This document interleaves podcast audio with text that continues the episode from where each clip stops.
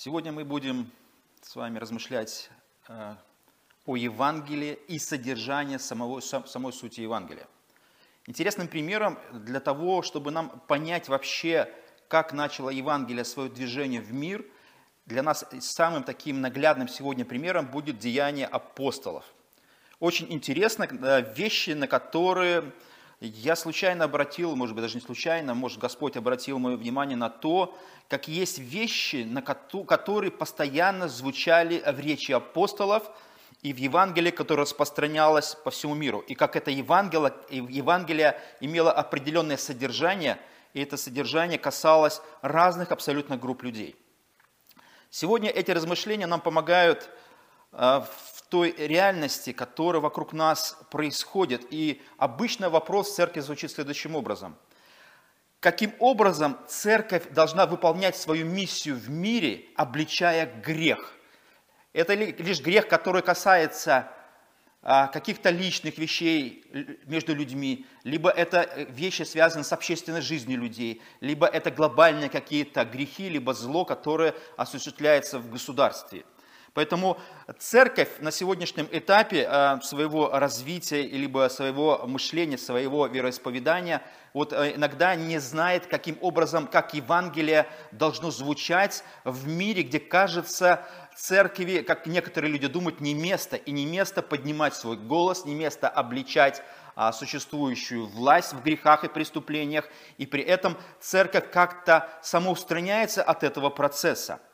Но э, если мы посмотрим внимательно на то Евангелие и саму суть, которую апостолы несли в мир, то в этом есть э, огромный смысл, на что указывают апостолы. На этом сегодня мы посмотрим несколько мест Священного Писания, Деяния апостолов. Начнем мы с Деяния апостола 2 главы.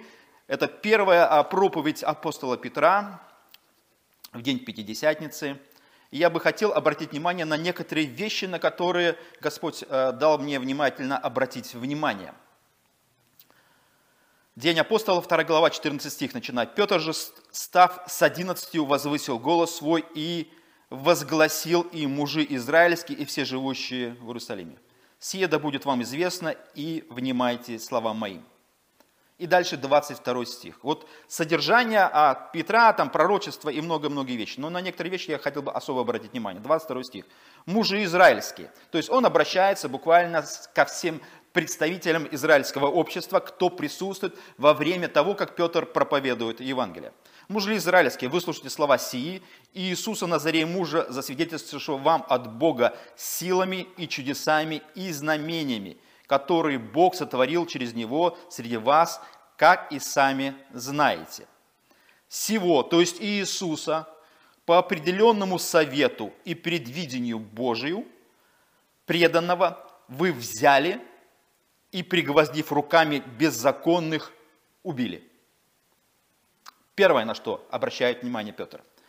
Он не говорит, что давайте, мы знаем, что Иисус погиб – как иногда, вы знаете, в современной хронике, когда человека взяли и убили, взяли и убили. Вот э, это современное событие сегодняшнего дня. Буквально несколько дней назад взяли парня молодого, 31 год, взяли и убили. Схватили силовики, отвезли его в РУВД и убили. А потом пишут журналисты, пишут некоторые люди, человек погиб – это, знаете, это а, назвать вещи не своими именами. И при этом это как бы такая определенная корректность, как бы люди пытаются уйти от ответственности, не назвать вещи, как они есть на самом деле. Но мы видим в речи Петра нету двусмысленности. Он не говорит, что вы знаете, что Иисус погиб, и вы грешные люди, и вам нужно покаяться, и, и вы что-то неправильно живете, давайте жить э, лучше, давайте поклоняться Богу. Ну да, Иисус погиб, и вот это, эта смерть нашего Иисуса нас спасает. Нет, Петр так не делает. Что делает Петр? Петр говорит следующее. Вы взяли, то есть вот он, кому взяли? Мужи израильские, вы взяли и пригвоздив руками беззаконных убили. Кем пригвоздили? То есть а, в речи Петра существует политический контекст. Какой политический контекст? Руками беззаконных убили. Кто такие руки беззаконные? Это римская оккупационная власть в лице Пилата и его солдат, которые явились орудием убийства Иисуса. То есть они совершили убийство невинного человека. И все об этом прекрасно знали. То есть не могли найти в Иисусе э, вины, и при этом мы видим, что руки беззаконных – это политическая, оккупационная власть в Риме, э, римская власть, которая существовала в Израиле, которая взяла и убила Иисуса. И Петр, мы видим, не смягчает. Он не говорит, давайте перевернем страницу, давайте не упоминать об этих вещах, давайте каким-то образом э, говорить об, о каких-то более позитивных вещах. Петр так не делает. Он говорит, вы, мужи израильские, убили Иисуса руками у других убийц. Вы точно такие же убийцы, как и римские солдаты. Почему так? Потому что дальше в 36 стихе он, продолжая свою речь и говоря вот этим мужам израильским, говорит следующее. «Итак, твердо знай весь дом Израилев, что Бог сделал Господом и Христом всего Иисуса, которого вы распяли».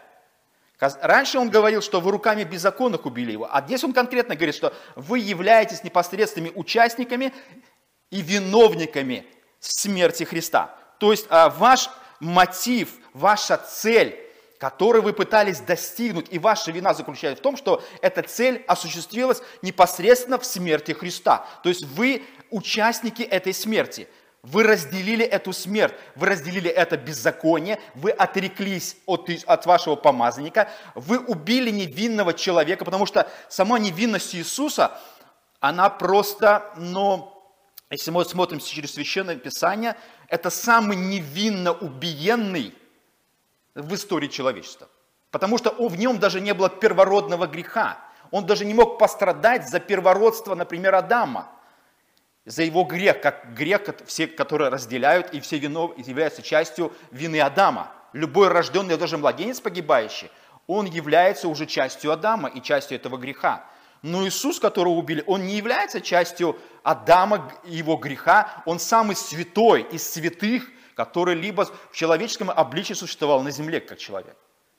То есть Иисус, скажем, самый святой, и этого самого святого берут, и, как говорит Петр, которого вы распяли и убивают.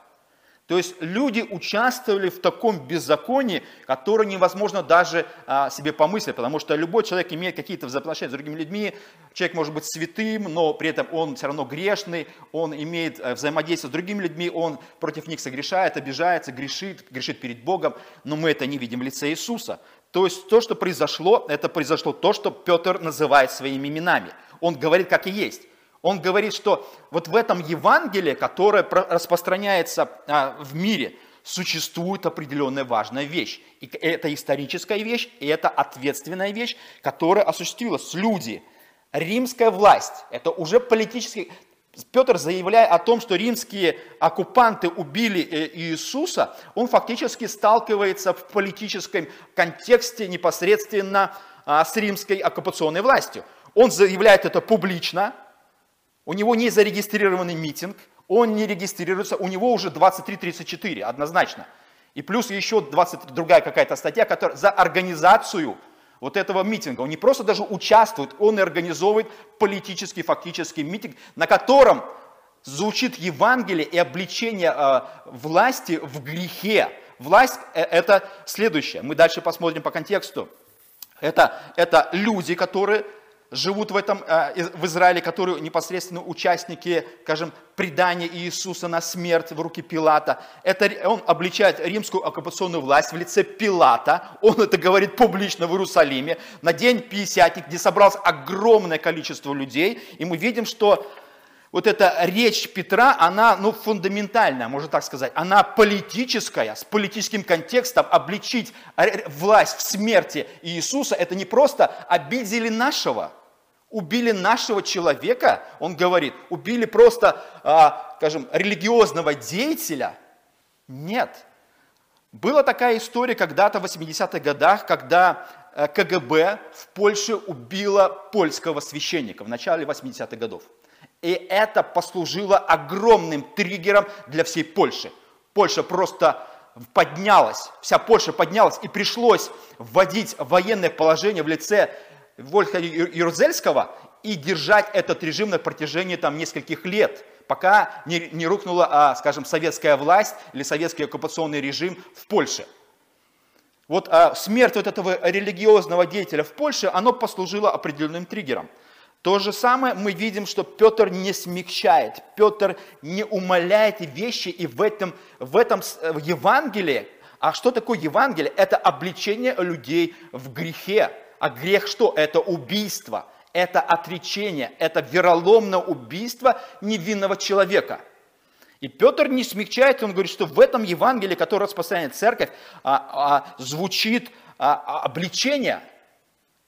Это и есть обличение, не просто как ты, я лично согрешил против кого-то, я лично согрешил перед Богом. Это конкретное действие, которое совершил народ, власть в, в Израиле и римская оккупационная власть.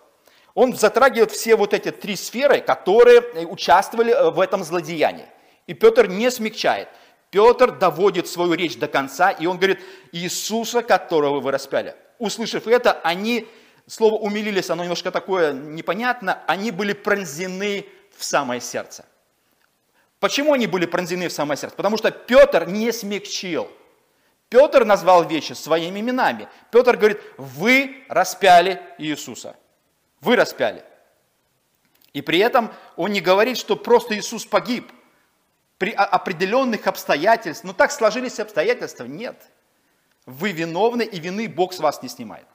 Дальше мы смотрим Деяния апостола 3 главы, где Петр пошел дальше проповедовать Евангелие, и он исцеляет а, человека, который был хромой от рождения. И мы видим, что, увидев это, сказал Петр народу, мужи израильские, и опять он начинает вот проповедовать Евангелие. Но вы от святого и праведного отреклись. Вот а, вина и грех начальствующих в Израиле, которые, а, скажем, слышали, или вот эти мужи израильские, которые слышали, там были и начальники. И он говорит, что от которого вы которого вы предали и от которого вы отреклись. Вот в этом и есть грех. Он называет грех своими именами. Он не смягчает, он не переворачивает страниц, он не делает корректность какую-то политическую либо религиозную. Он напрямую а, говорит, отреклись перед лицом Пилата, вот вина народа, вы отреклись перед лицом Пилата, которого он полагал освободить, когда он полагал освободить его. То есть даже вы получается следующее. Вы заставили Пилата пойти на убийство невинного человека, потому что ваше злодеяние или ваша цель была смерть Христа. Вот что произошло. Даже Пилат вроде бы и мог бы уйти от этого. Пилат даже пытался обменять Иисуса на человека-убийцу. Он говорит, давайте я вам выпущу лучше, может быть, кого, Вараву или Иисуса выпишу. Но они кричали, нам нужен человека-убийца убей Иисуса. То есть вот это было просто фундаментальное, а, скажем, преступление. А начальника жизни, он говорит, убили. Он не говорит, а начальник жизни погиб. Он этого не говорит. Он говорит, а начальника жизни вы убили. Дальше Деяние 4 глава Петр продолжает следующее. Петр вот все время, вот в Евангелии Петра звучит этот контекст, он такой резкий, а этот контекст обязательно кидает тень на существующее положение и власть. И он говорит, тогда Петр, 4 глава, 48 стих, «А, тогда Петр, исполнивший Духа Святого, сказал, начальники народа и старейшины израильские. И дальше в его речи опять звучит следующее, которого вы распяли. Которого вы распяли. Вот опять мы видим, что э, речь Петра не меняется, его контекст Евангелия не меняется. Бог спасает людей – непосредственно через обличение их греха. Вот грех вот этих начальников был следующий. Они убили Сына Божьего.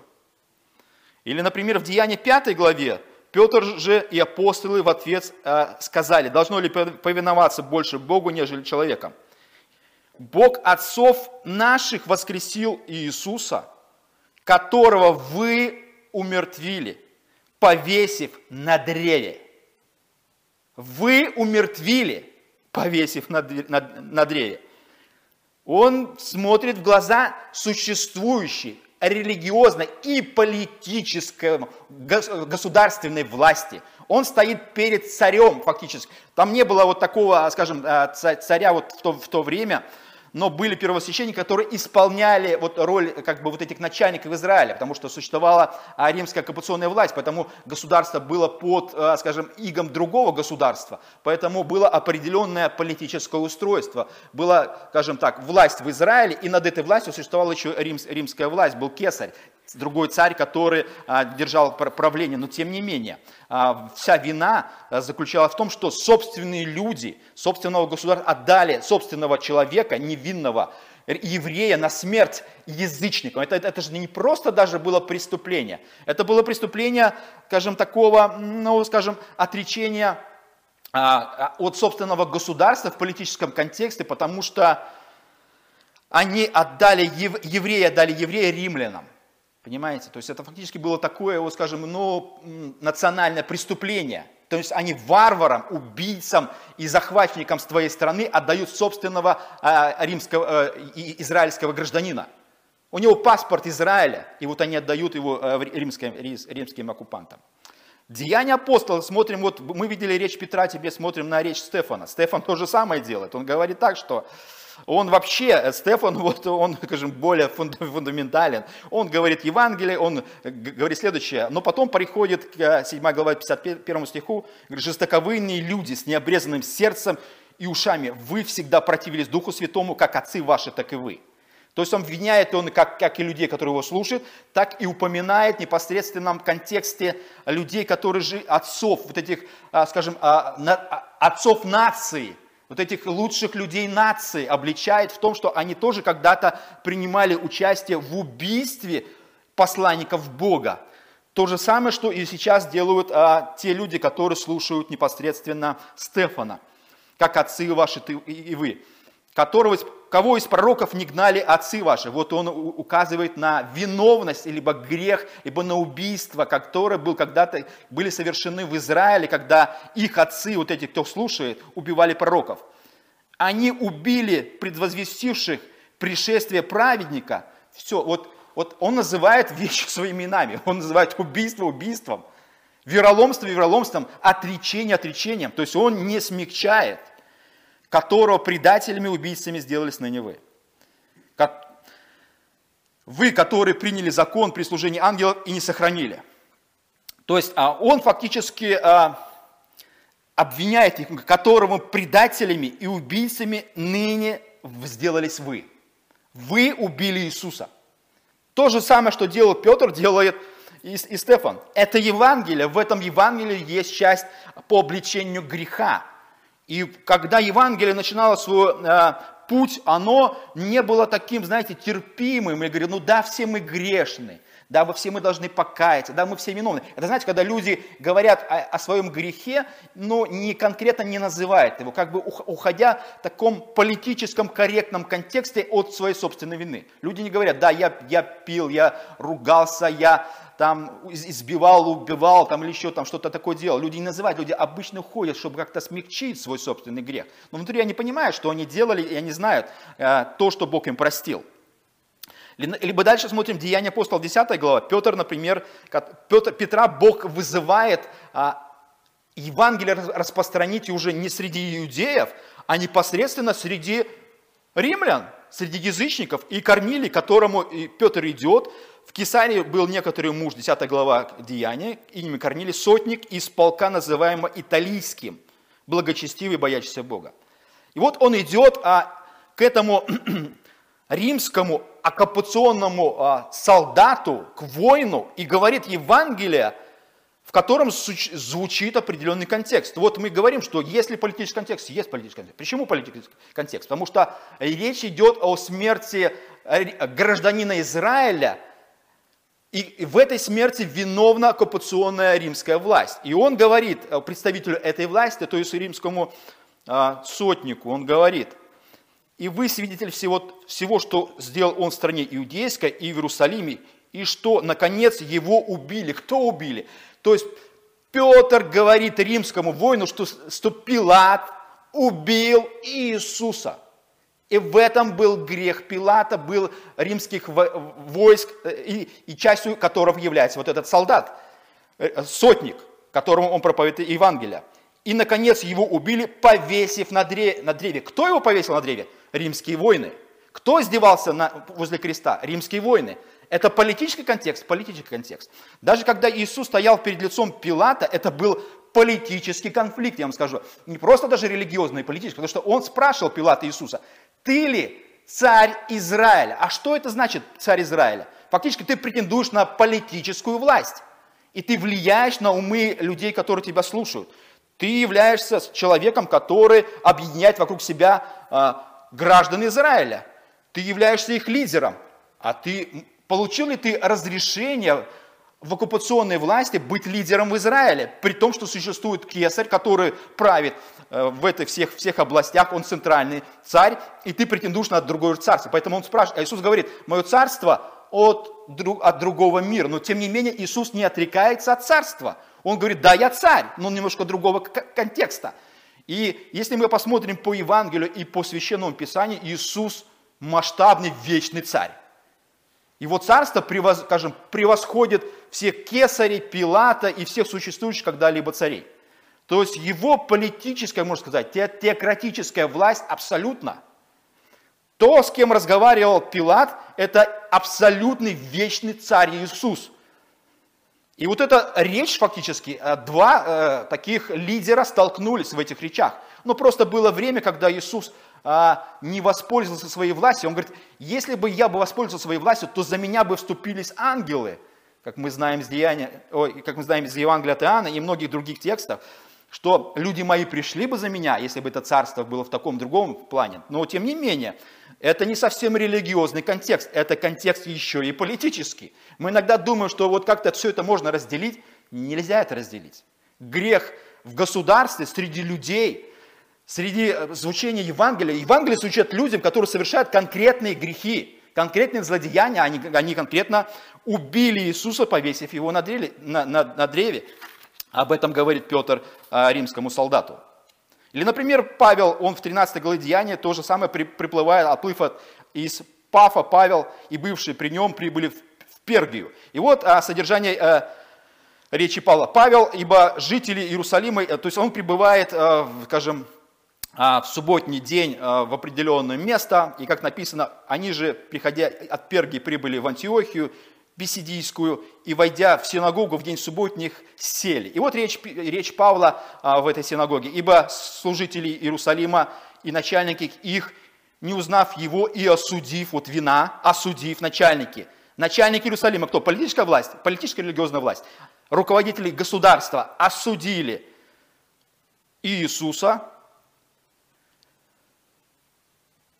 И не найдя в нем никакой вины, не найдя в нем никакой вины, это уже, я вам скажу, его нужно должны были отпустить по всем гражданским, э, судебным правам, просто, просто нарушили все, все возможные законодательства, не найдя в нем никакой вины, достойной смерти, да в нем вообще не было никакой вины, не то что даже достойной смерти, просили Пилата убить его. Вот содержание речь, речь а, Павла. Павел проповедует Евангелие. В этом Евангелии звучит политический контекст, я вам скажу так. Не просто религиозный, как нам кажется. Что так? Потому что речь идет о смерти Христа. Кто его убил? Евреи, римские воины. В этом участвовал народ. Это фактически такой сговор вот этих трех составляющих в смерти Христа. Поэтому никогда не нужно думать, что Евангелие или обличение людей, которые существуют живут в государстве, и их не касается вещи, связанные непосредственно с какой-то виной. В современном политическом контексте Беларуси мы знаем и видим, что власть совершает злодеяние и убийство. И мы должны, как церковь, заявляем об этом, что на самом деле, если людей безвинных, как мы видим на днях, взяли парня, Романа Бондаренко, 31 год парень, вышел во двор, и его взяли и убили, убили представителей власти и государств, мы говорим об этом, что это зло. Люди должны покаяться в этом зле. Это преступление против народа, против Бога, против законодательства. И это, это должно было, будет, будет наказано, это зло. Нельзя оставить это без этого, потому что в этом не было вины, в этом не было преступления, не было суда. Если даже что-то он и сказал, и сделал, судите, э, проводите процесс. Но взять человека и убить, забрать единственного сына у собственной матери, лишив его жизни – Ну, ребята, это... И когда церковь заявляет и обличает э, власть о том, что власть совершила убийство, как, как и апостолы частью Евангелия являл, явились того, чтобы а, обличить их в том, что они делали, это часть Евангелия. Потому что когда ты осознаешь, что ты сделал преступление, либо власть сделала преступление, они каются перед Богом, при этом у них открывается путь к спасению. Если они этого не сделают, они все погибнут. Бог будет судить их, и поэтому лучше страшно впасть в руки живого Бога. Поэтому церковь, делая заявление, она явля... эта часть заявления является Евангелием. Потому что вы совершаете грех, вы совершаете преступление, вы совершаете зло. Вы должны покаяться перед Богом в своих злодеяниях. И, и тогда, может быть, Бог простит вас. И тогда вы приобретете спасение. По-другому спасение не приобретается. И Евангелие, которое звучало людям, которые пришли в день Пятидесятницы и слушали Петра, они приобрели его благодаря чему? Потому что Петр сказал, вы взяли и убили Иисуса он не смягчил, он не говорит, что Иисус просто погиб при определенных обстоятельствах. Давайте не будем, давайте я смягчу. Нет, если бы Петр так сказал, они бы не были пронзены в самое сердце. Но так как Петр делает свое дело четко и добросовестно, тогда есть результат. Три тысячи человек покаялось и присоединилось к церкви. Поэтому пусть Бог благословит, чтобы церковь проповедовала Евангелие как необходимо. Церковь не смягчала, церковь обличала и выполняла свою роль в мире, чтобы Евангелие звучало во всей полноте, и чтобы люди спасали через это Евангелие. Аминь.